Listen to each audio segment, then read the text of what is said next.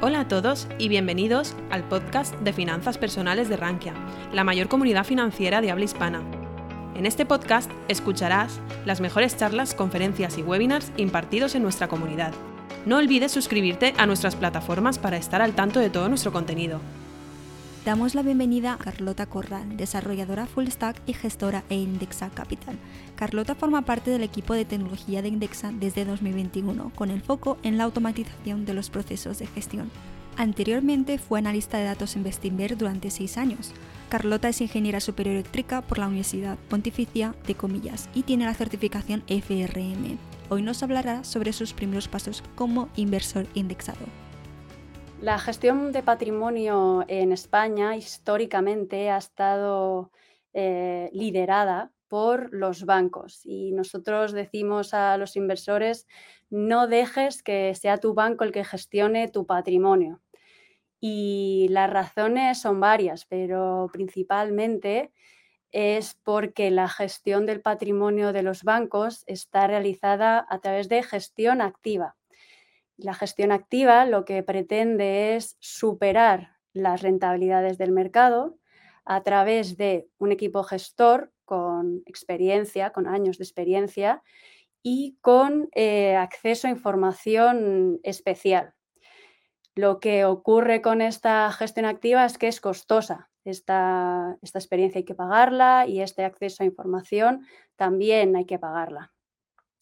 Y por otro lado, también hay que tener en cuenta que el banco tiene otros intereses, que no es solo eh, obtener rentabilidad para tu patrimonio. Es decir, el negocio principal de los bancos no suele ser gestionar. Y hay veces que puede haber conflicto de interés entre lo que necesita el core del, negocio con eh, la gestión de tu patrimonio. Pero no os preocupéis porque hay otro tipo de gestión diferente.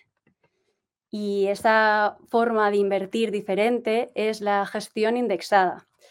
La gestión indexada a través de fondos indexados lo que intenta, bueno, lo que consigue es replicar la rentabilidad de un índice de referencia. Y un índice de referencia no es más que una lista de compañías publicada por las casas de construcción de índices. Por ejemplo, el Standard Poor's en Estados Unidos publica el Standard Poor's 500 o BME publica el IBEX 35 en España. Entonces, esta lista de compañías suelen tener unas características comunes las más comunes suelen ser, pues, región, por ejemplo. Eh, por ejemplo, el Standard Poor's 500 lo que hace es eh, ordenar, bueno, listar las compañías más grandes de Estados Unidos y más grandes eh, atendiendo a la capitalización bursátil, que es otra de las formas, una de las formas también más comunes de hacer estas listas. Por lo tanto, estos índices, un beneficio que tienen es que tienen muchísima diversificación. Luego, también solventamos la parte de independencia del banco eh, porque estas, estas casas de construcciones de índices son independientes y los fondos indexados lo único que hacen es replicar esas rentabilidades no tienes estos conflictos de interés por detrás. Y otra de las características buenas de la gestión indexada son sus bajos costes. Al no intentar batir el mercado, podemos y solo intentar replicar las rentabilidades de los índices, eh, podemos ofrecer unos costes muy bajos. Pero además de estas características que os he explicado de la gestión activa y la gestión indexada, también lo que pasa es que la gestión activa casi nunca bate a su índice de referencia. Y hay muchos estudios que, que demuestran esto, pero nosotros en Indexa publicamos hace un año, más o menos un poco más, en octubre de 2021, un estudio en el que comparábamos las rentabilidades de los fondos de gestión activa de España con los fondos de gestión indexada desde 2006 hasta 2020. Y lo que concluíamos es que para la renta variable mixta internacional, la diferencia de rentabilidad entre la gestión activa y la gestión indexada es de un 4,3% anualizado. ¿Qué quiere decir esto? Que 100 euros invertidos en la media de los fondos de gestión activa en 2006 se convirtieron en, rentaron en 30 euros. Sin embargo, 100 euros invertidos en los fondos indexados en 2006, en 2020 habrían obtenido 143 euros, es decir, casi cinco veces más. Aquí se ve cómo el tiempo hace eh, maravillas con la rentabilidad. Además, en este estudio también nos preguntamos qué índice, o qué gestores activos consiguen bater a esos índices de referencia. O sea, eh, es verdad que hay fondos eh, que obtienen menos, menos rentabilidad, pero ¿habrá alguno que consiga batirlo? Bueno, la realidad es que en estos 15 años de estudio, solo el 1,6% de los fondos activos consiguen batir a sus, a sus índices de referencia. Es decir, que es muy difícil encontrar ese gestor activo que lo va a hacer mejor de aquí a 15 años. ¿Y cuáles son? ¿Y esto por qué ocurre? Os, os preguntaréis. Bueno, pues principalmente ocurre por los costes. Como os he hablado anteriormente, los costes de la gestión activa son muy altos. De media, se estima que hay un ahorro de 2,9% de rentabilidad anualizada por estar invertido en gestión indexada versus en gestión activa. Entonces, ¿qué costes son estos? vamos a hablar de los principales costes.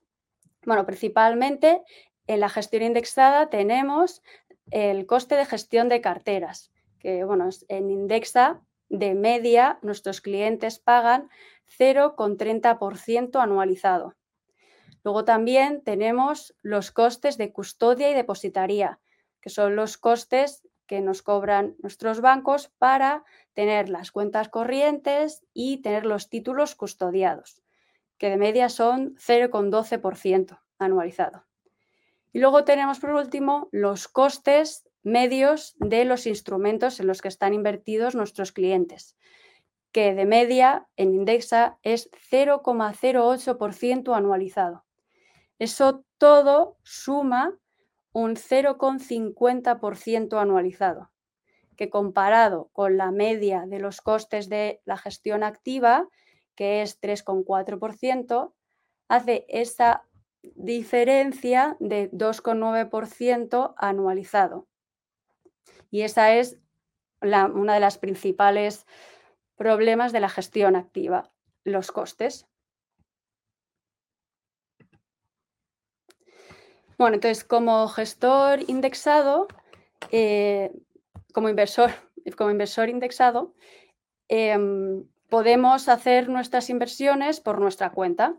Es decir, podemos abrirnos una cuenta en un broker y hacer nuestras propias aportaciones a fondos indexados.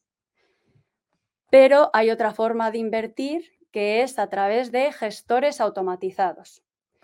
¿Y cuáles son los beneficios de los gestores automatizados? Pues principalmente la eficiencia.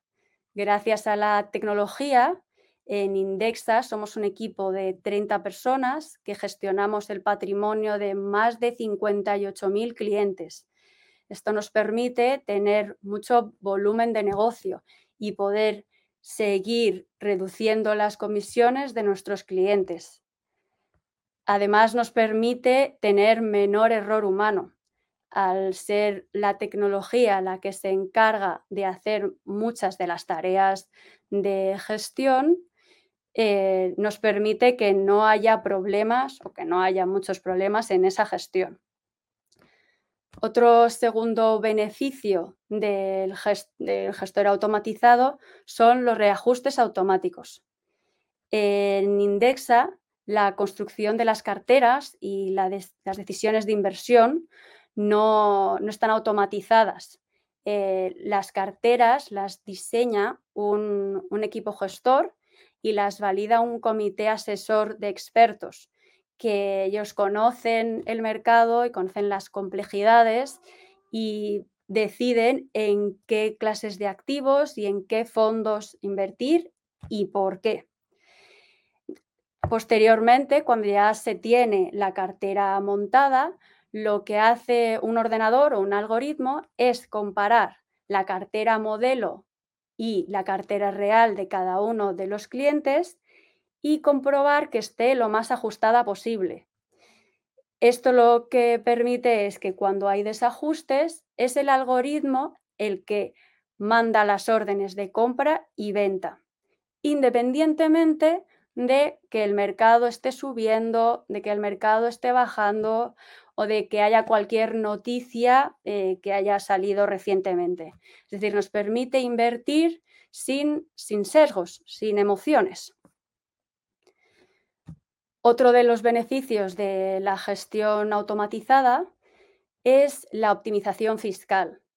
En Indexa tenemos varias herramientas que nos permiten que cada vez que nuestros clientes quieran hacer retiradas, puedan elegir qué tipo de fiscalidad quieren aplicar a esa retirada. Hay clientes que quieren generar plusvalías o hay clientes que prefieren generar minusvalías y así compensar con otras plusvalías de, otros, de otras inversiones. Todo esto se puede hacer gracias a que la tecnología nos ayuda a hacer todos estos cálculos y hacer todas estas pues, todos estos procesos de forma automática, sin que sea una persona la que tenga que estar haciendo todos los cálculos. Y por último, eh, otro de los beneficios del gestor automatizado es la atención al cliente. En Indexa tenemos un equipo de atención al cliente para resolver cualquier duda de, nuestros clientes. Además, tenemos bueno, pues la experiencia de este equipo gestor y del comité de expertos que ha construido la cartera por nosotros y no somos nosotros los que tenemos que crearla. Eh, también tenemos el beneficio del perfilado. En Indexa, un cliente que entra nuevo eh, hace un, un formulario y eh, se le asigna el perfil adecuado a su, perfil adecuado. Esto no lo tendríamos si nos montamos nuestra cartera por nuestro lado. Y por último, también tenemos la formación financiera. Eh, hay un montón de información en Internet que podemos encontrar por nuestra cuenta, pero hay tanta que hay veces que no sabemos cómo encontrarla o no sabemos qué es importante. Cuando la tenemos estructurada y, desarrollada para que se entienda todo y para, para que sea entendible, vamos, eh, pues es un beneficio muy grande.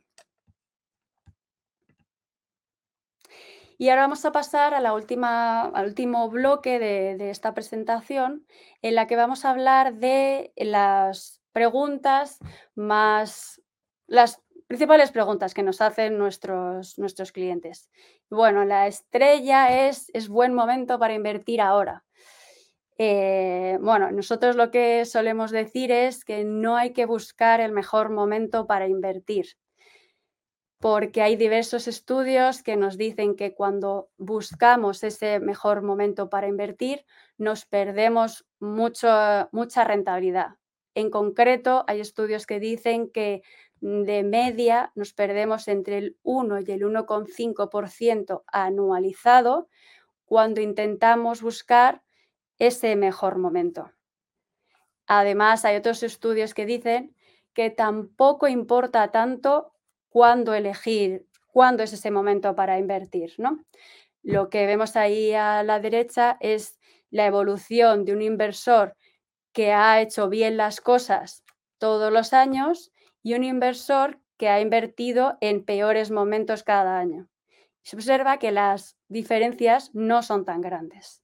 Así que lo importante al final es estar invertido, no retirar tu dinero en momentos de turbulencias y no pensarse tanto cuándo hay que invertir. Bueno, y aunque es verdad que decimos que no hay que buscar el mejor momento para invertir, en los momentos de crisis y de caídas, como el que estamos experimentando ahora, lo que observamos es una rentabilidad esperada mayor que, cuando, que antes de, de haber estas caídas. Es decir, que a largo plazo probablemente si inviertes hoy ganarás más que el año pasado. Pero sumado a la incertidumbre, el riesgo que hay, las noticias, las últimas noticias que parece que se va a caer el mundo, pues lo que suele pasar es que nos da miedo hacer estas inversiones en estos momentos.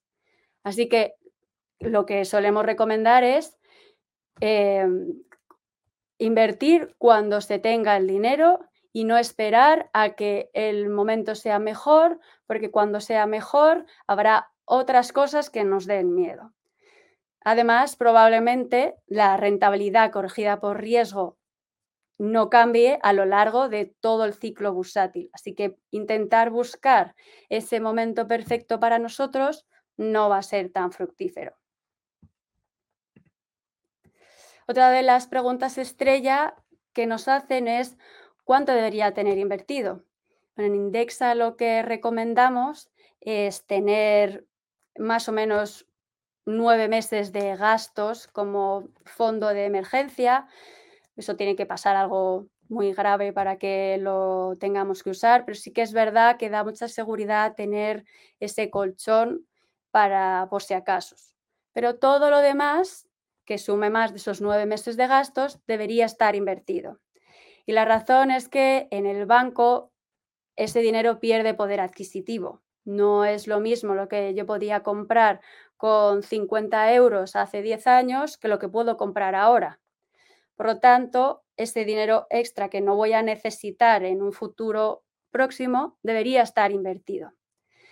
Y ese, nosotros lo que decimos es que el 80% de ese extra debería estar invertido en carteras diversificadas de bajo coste.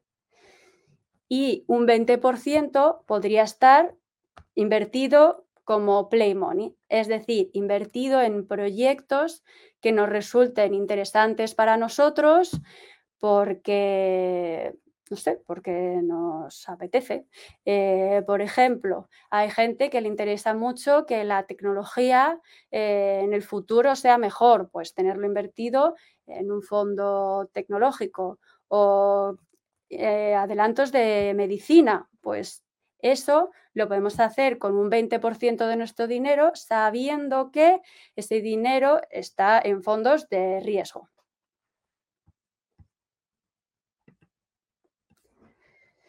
Y por último, eh, ahora nos lo están preguntando mucho, ¿qué debo hacer si mi inversión cae? Y lo que solemos decir en Indexa es keep calm y a continuar con el plan. Eh, retirar en momentos de caídas es mala decisión de inversión a largo plazo. Cambiar nuestro perfil inversor también es mala decisión a largo plazo porque si teníamos un perfil hace, antes de las caídas y, lo cambiamos ahora, lo único que estamos haciendo es, eh, o si lo estamos subiendo, nos estamos enfrentando a posibles caídas más grandes en el futuro, o si lo estamos bajando, nos estamos, no tenemos esa exposición a posibles rentabilidades futuras. Entonces, lo que solemos decir es, hay que seguir con el plan, y no hacer nada. Eh, al final, la volatilidad es el precio que tenemos que pagar por estar invertidos en los mercados y, y, hay que estar cómodos con ella. Si te ha gustado nuestro podcast, te invitamos a que nos lo cuentes en los comentarios. Además, no olvides suscribirte a través de tu plataforma favorita o el blog Rankia Podcast para estar al día de todas las novedades.